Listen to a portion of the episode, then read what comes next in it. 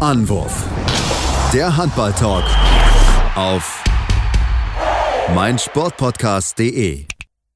Hallo und herzlich willkommen zur neuen Ausgabe von Anwurf, eurem Handball-Talk auf meinsportpodcast.de. Mein Name ist Sebastian Müller und wir wollen heute am frühen Sonntagmorgen über das sprechen, was in den letzten drei Tagen passiert ist bei der Frauenhandball-EM. Wir wollten es eigentlich schon gestern machen, aber aufgrund von meiner Krankheit, ihr hört es mit Sicherheit noch und auch Nachwehen von äh, dem 11.11., .11., wie wir alle wissen, der am Freitag gewesen ist, haben wir uns entschieden, es erst heute Morgen aufzunehmen wirklich fitter bin ich nicht, aber ich werde trotzdem mein Bestes dafür geben, dass wir eine gute Ausgabe hinbekommen und begrüße natürlich heute an meiner Seite wieder den Tim Detmer, der heute das Rede übernimmt. Hallo Tim. Ah, hallo Sebastian.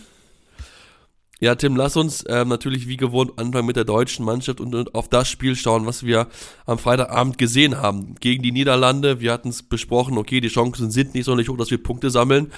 Und was haben wir gesehen? Eine komplett verwandelte deutsche Mannschaft. Sie gewinnen mit 36 zu 28 gegen die Niederlande werfen so viele Tore bei der wie zuletzt 2014 und wir alle stehen da und denken uns, warum nicht gleich so?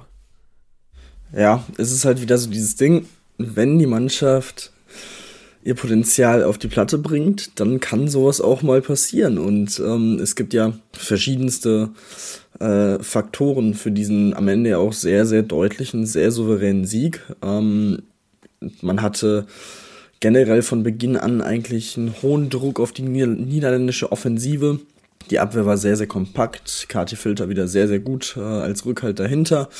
Man hatte viele Ballgewinne, ähm, was ja in den ersten drei Spielen auch sehr gefehlt hat. Dadurch natürlich auch einfache Tore, die Tempo-Gegenstoßtore, sechs Stück an der Zahl, alle genutzt.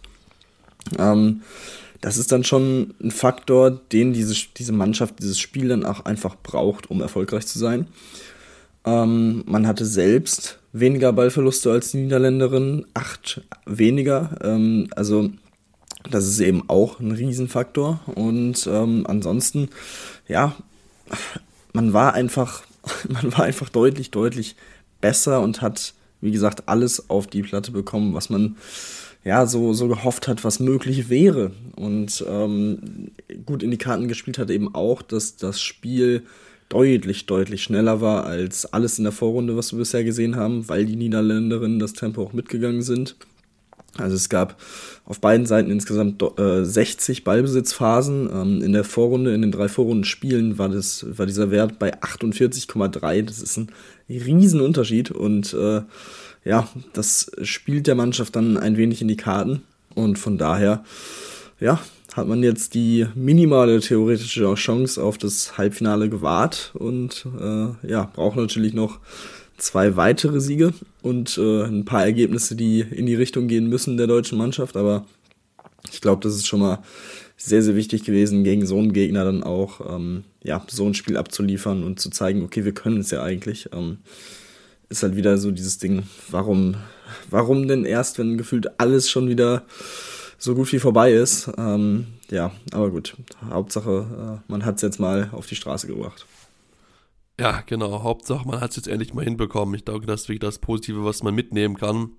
Aber insgesamt auch, also ich fand wirklich diese, das war irgendwie was komplett anderes. Also irgendwas muss in diesem Flug von Podgorica nach Skopje passiert sein, damit auf einmal viele Spielerinnen einen Schritt nach vorne gemacht haben. Ne, Johanna Stockschleder, wir haben sie in den letzten zwei Ausgaben aufs Härteste kritisiert ja, was macht sie? Perfektes Spiel, sieben von sieben, vier von vier von außen getroffen, was ich wirklich, da mal sieht einfach das Potenzial, was sie dort hat, wenn sie halt dann auch konsequent ihre Chancen nutzt. Auf der anderen Seite Maike Schirmer mit vier von fünf von außen, auch eine sehr, sehr gute Quote. Also man sieht, sie haben das Potenzial, ja, sie können es auf jeden Fall hinbekommen. Ich glaube, das ist das Wichtigste zu sehen, dass sie es jetzt einfach mal auf die Platte hinbekommen und ähm, auch wenn es, wie du hast angesprochen, mit Sicherheit schwierig ist, da hinzukommen, aber diese, gerade diese Moral, die man jetzt einfach sich damals zurückgeholt hat, auch diese An Kreisanspiele, die sehr, sehr gut funktioniert haben. Also, das war ein anderer Auftritt und das war, glaube ich, auch etwas, was ich glaube auch wichtig gewesen wäre, weil nochmal so eine Niederlage, wo man irgendwie knapp dran gewesen ist und wir gesagt, ja, wir waren irgendwie gut, aber irgendwie auch nicht so richtig und wir werden irgendwie trotzdem nur, haben irgendwie trotzdem mit drei Toren verlieren und haben gesagt, okay, irgendwie kann hier vielleicht noch mehr gehen, aber ähm, ja, ich bin, ich bin sehr, sehr positiv überrascht von dem Spiel. Ich äh, bin eigentlich aus dem Staunen nicht rausgekommen, wenn ich ganz ehrlich bin. Ja. Ja, absolut, absolut. Und ja, so wie gesagt, es ist schon sehr, sehr, sehr wichtig einfach ähm, für die weitere Entwicklung natürlich auch der Mannschaft, aber auch eben in diesem Turnier, dass man jetzt wirklich sehr realistisch oder dass es mehr oder weniger auch in der eigenen Hand haben kann.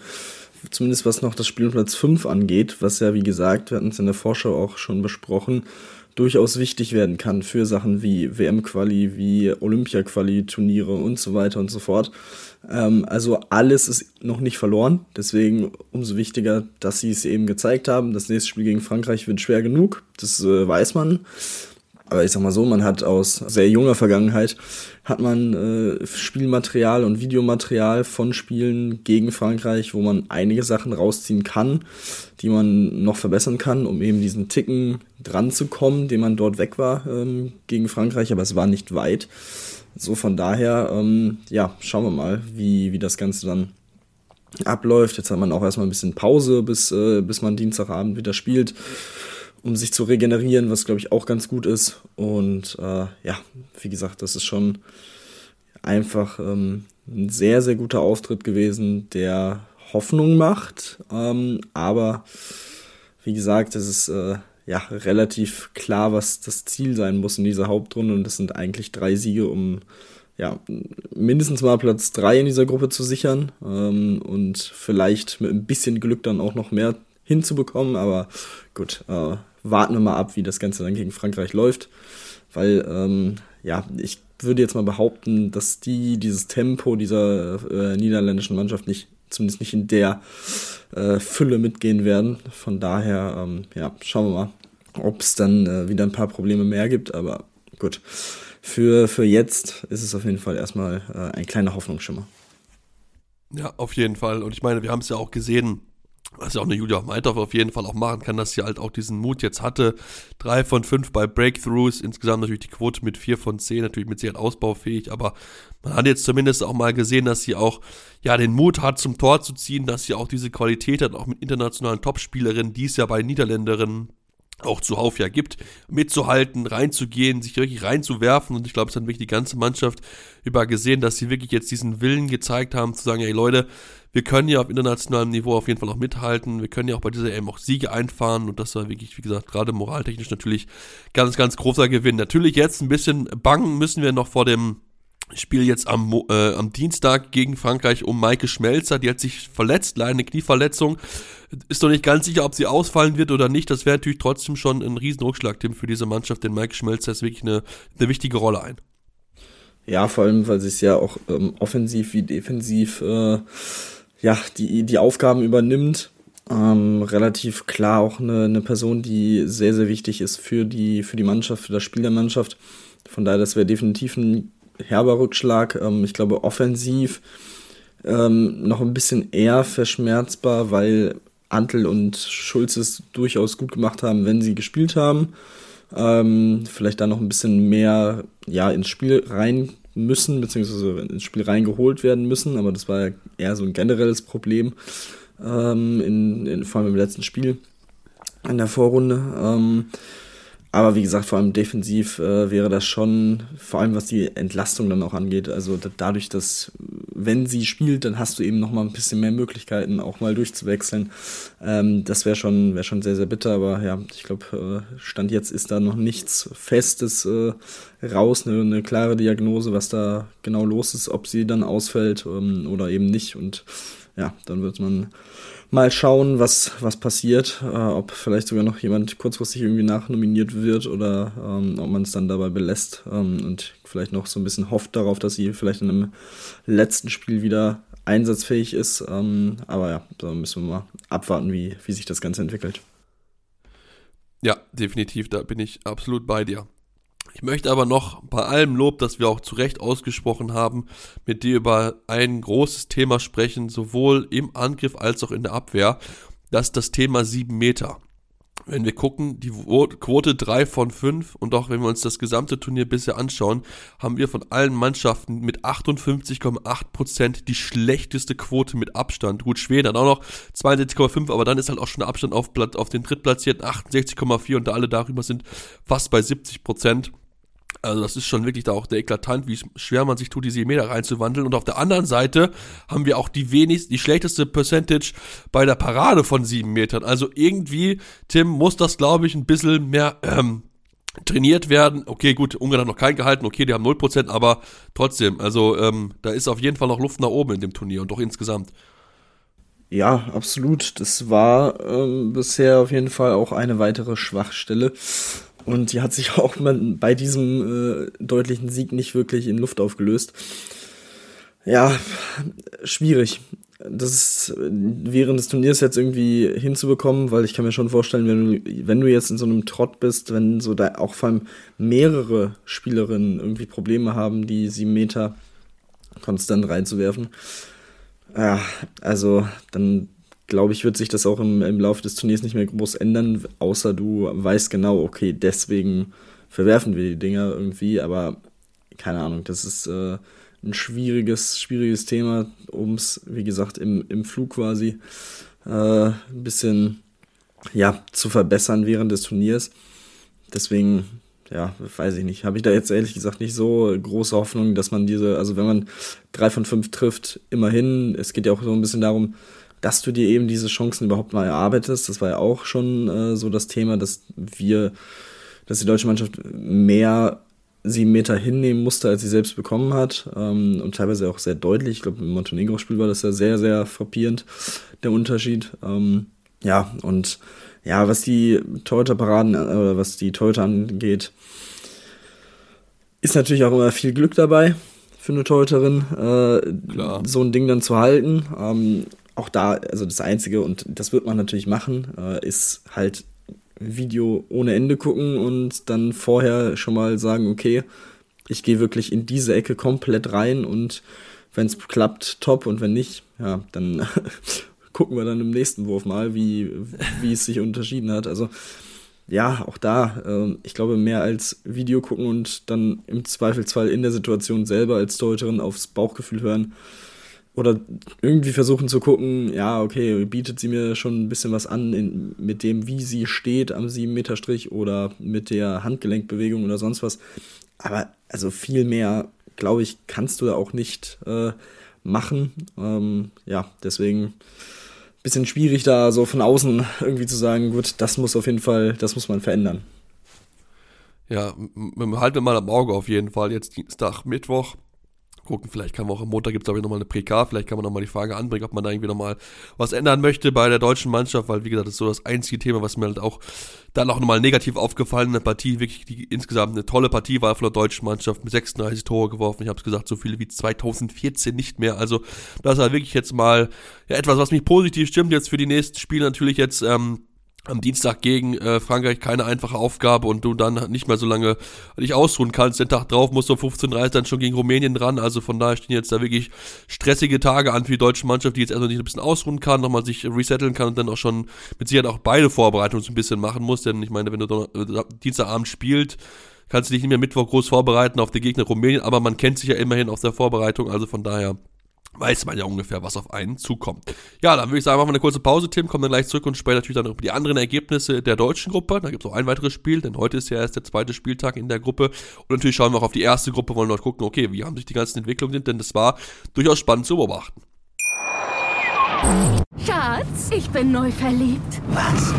Da drüben. Das ist er. Aber das ist ein Auto. Ja, eben. Mit ihm habe ich alles richtig gemacht. Wunschauto einfach kaufen, verkaufen oder leasen. Bei Autoscout24. Alles richtig gemacht. Hey, Malte Asmus von meinsportpodcast.de hier. Ab März geht's weiter mit unseren 100 Fußballlegenden. Staffel 4 bereits. Freut euch auf Zlatan Ibrahimovic, Michel Platini, Cesar Luis Minotti, Paolo Maldini, um nur mal vier zu nennen. Und bis wir mit der vierten Staffel kommen, hört doch einfach nochmal rein in die bisherigen drei Staffeln. Ronaldinho, Sepp Meyer, Gary Lineker, Lothar Matthäus und viele weitere warten da auf euch. 100 Fußballlegenden. Jetzt überall, wo es Podcasts gibt. Ja, und jetzt sind wir zurück und wollen uns natürlich mit den weiteren Spielen beschäftigen aus der Hauptrunde. Wie gesagt, drei Spieltage haben wir gesehen, jeweils nur zwei Spiele, deswegen haben wir noch nicht, äh, haben wir ungefähr gleich Spiele, wenn wir jetzt nur zwei, alle zwei Tage aufnehmen. Lass uns natürlich auf das Spiel gucken, was noch in der deutschen Gruppe mit dabei gewesen ist. Rumänien gegen Spanien, was natürlich auch eine gewisse Relevanz für die deutsche Mannschaft hat. Und ähm, ja, was soll man sagen? Rumänien gewinnt knapp mit 28 zu 27 in der Partie, ja, wo es ganz schön äh, Wellen gab, sage ich es mal so. ja, es war schon äh, in der Tat ein sehr, sehr äh, interessantes Spiel. Und ich sag mal so, Rumänien vor allem dann zur Pause mit einem vorne, hin und wieder ein bisschen mehr vorne, aber also alles in allem muss man schon sagen, dass ähm, ja, dass es ein Spiel eben ein sehr enges Spiel war, ein Spiel auf Augenhöhe war. Mm, und ja, interessant war zu sehen, dass die Spanierinnen so ein bisschen versucht haben, Neago aus dem Spiel zu nehmen mit ihrer 5-1 und mit ihrer 4-2-Deckung, was auch ganz gut funktioniert hat, wie ich finde. Ähm, wenn Neago am Ende 5 von 11 wirft, ähm, glaube ich, kann man damit leben.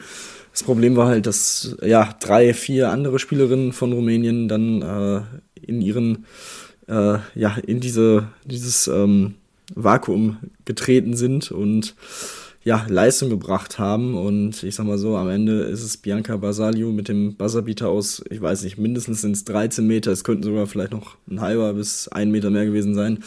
Ähm, also ey, wirklich verrückt. Diese letzte Minute, ähm, was da passiert ist mit Führung Rumänien, dann der Ausgleich von Spanien mit, ich glaube, so acht Sekunden auf der Uhr, wo jeder denkt, okay, dann ist es halt unentschieden und äh, ja, auf einmal wird dieser Wurf da genommen und landet im Tor. Die spanische Torhüterin sieht überhaupt nicht gut aus. Also ja, sehr, sehr bitter für Spanien. Ähm, ja, für, aus polnischer Sicht würde man sagen, ja, ein bisschen Karma.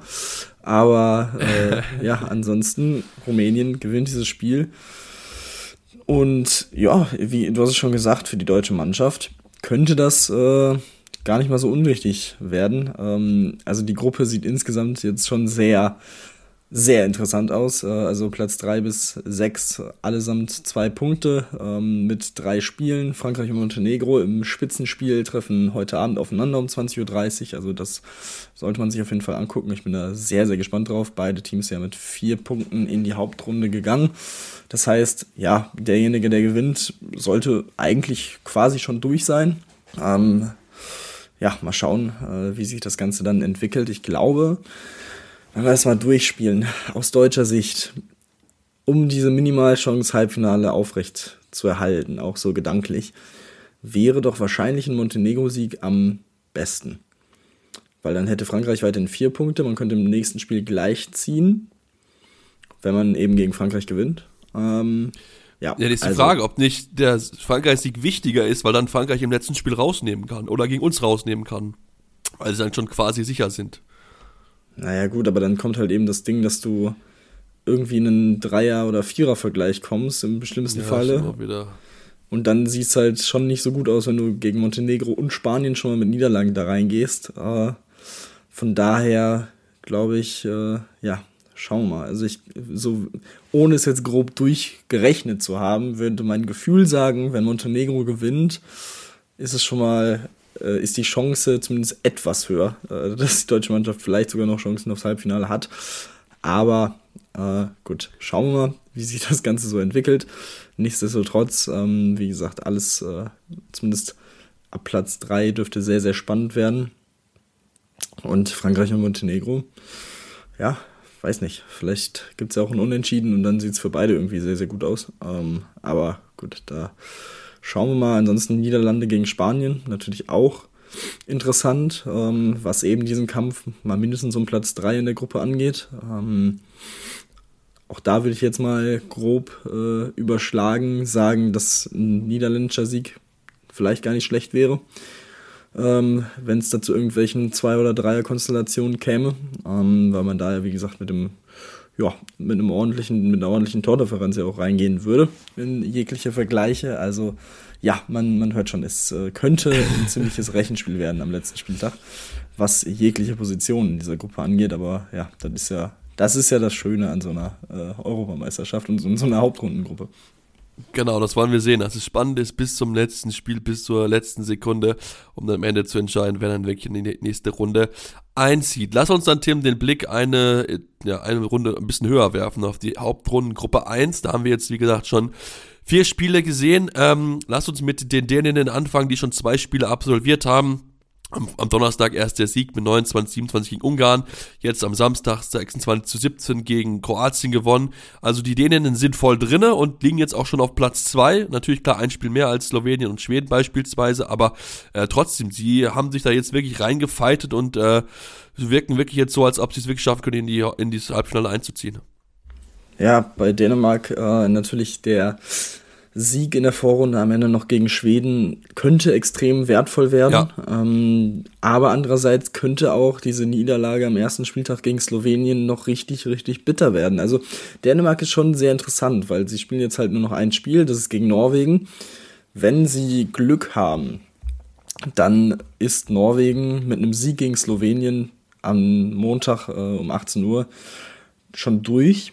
Ähm, ist halt die Frage, ob Norwegen ein Team wäre, das am letzten Spieltag dann ja ein bisschen schleifen lässt. Ich kann es mir eigentlich nicht vorstellen. Ich auch nicht, auch vor allen Dingen nicht gegen Dänemark. ja, genau, dann ja, das kommt dann auch noch dazu. Ähm, aber ne, vielleicht ist es zumindest so, dass man jetzt nicht mehr so die 120 Prozent gibt, die Norwegen gefühlt immer gibt, sondern halt nur 90, keine Ahnung.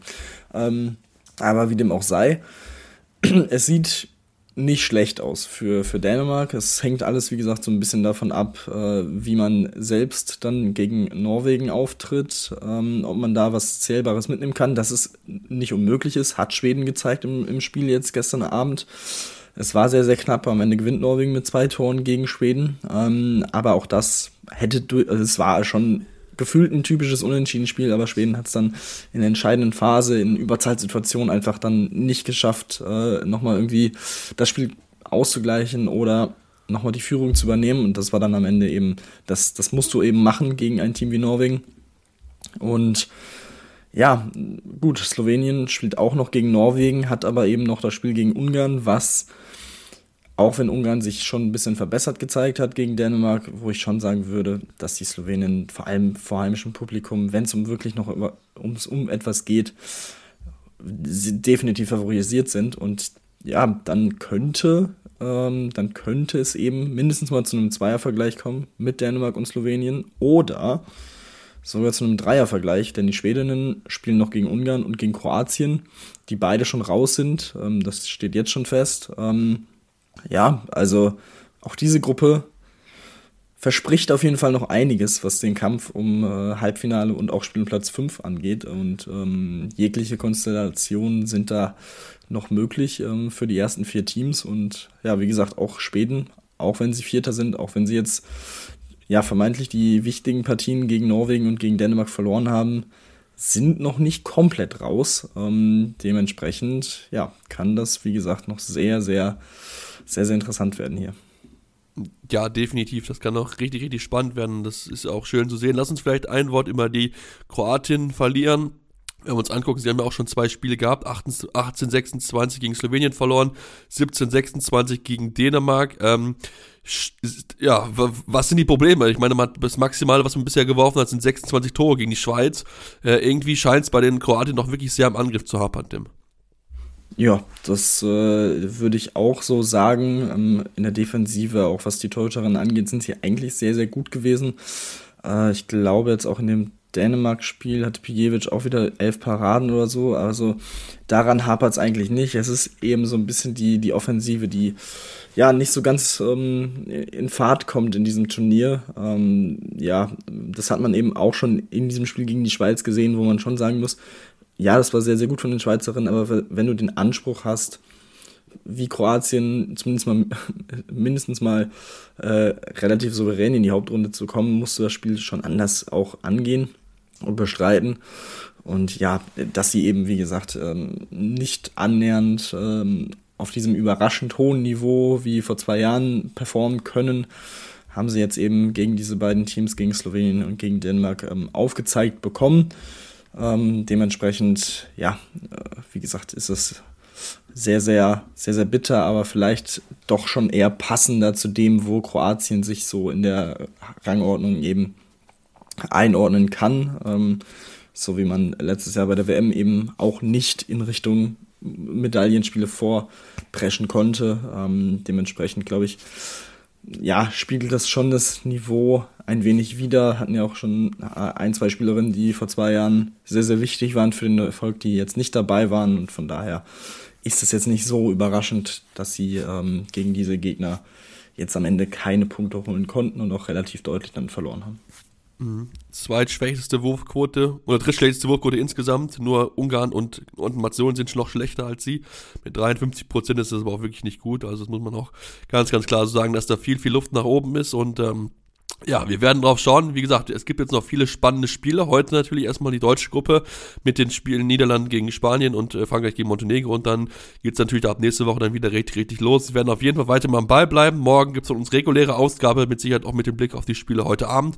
Und dann natürlich dann spätestens am Dienstag oder Mond, Mittwoch heute uns dann wieder. Hier schauen wir mal, je nachdem. Und dann ja, gibt's dann das offene Update. Dann schauen wir mal, was die deutsche Mannschaft dann noch in den letzten zwei Spielen zeigen kann gegen Frankreich und Rumänien. Ihr werdet es auf jeden Fall erfahren. Bis dahin folgt uns gerne auf den Social Media Kanälen eurer Wahlen. Facebook, Twitter, Instagram findet uns mit dem Handle Anwurf jeweils. Ansonsten dürft ihr uns auch gerne Rezensionen schreiben bei iTunes oder Spotify. Gerne 5 Sterne oder gerne konstruktive Kritik. Was können wir besser machen? Woran können wir arbeiten? Ja, und dann hören wir uns dann, wie gesagt, spätestens Montag wieder hier mit der regulären Ausgabe und dann natürlich unser Update gibt's natürlich auch weiterhin in dieser, in der kommenden Woche. Deswegen unbedingt uns weiterhin abonnieren hier bei Anwurf, eurem Handball-Talk. Anwurf. Der Handball-Talk auf meinsportpodcast.de. Schatz, ich bin neu verliebt. Was? Da drüben. Das ist er. Aber das ist ein Auto. Ja, eben. Mit ihm habe ich alles richtig gemacht. Wunschauto einfach kaufen, verkaufen oder leasen. Bei Autoscout24. Alles richtig gemacht.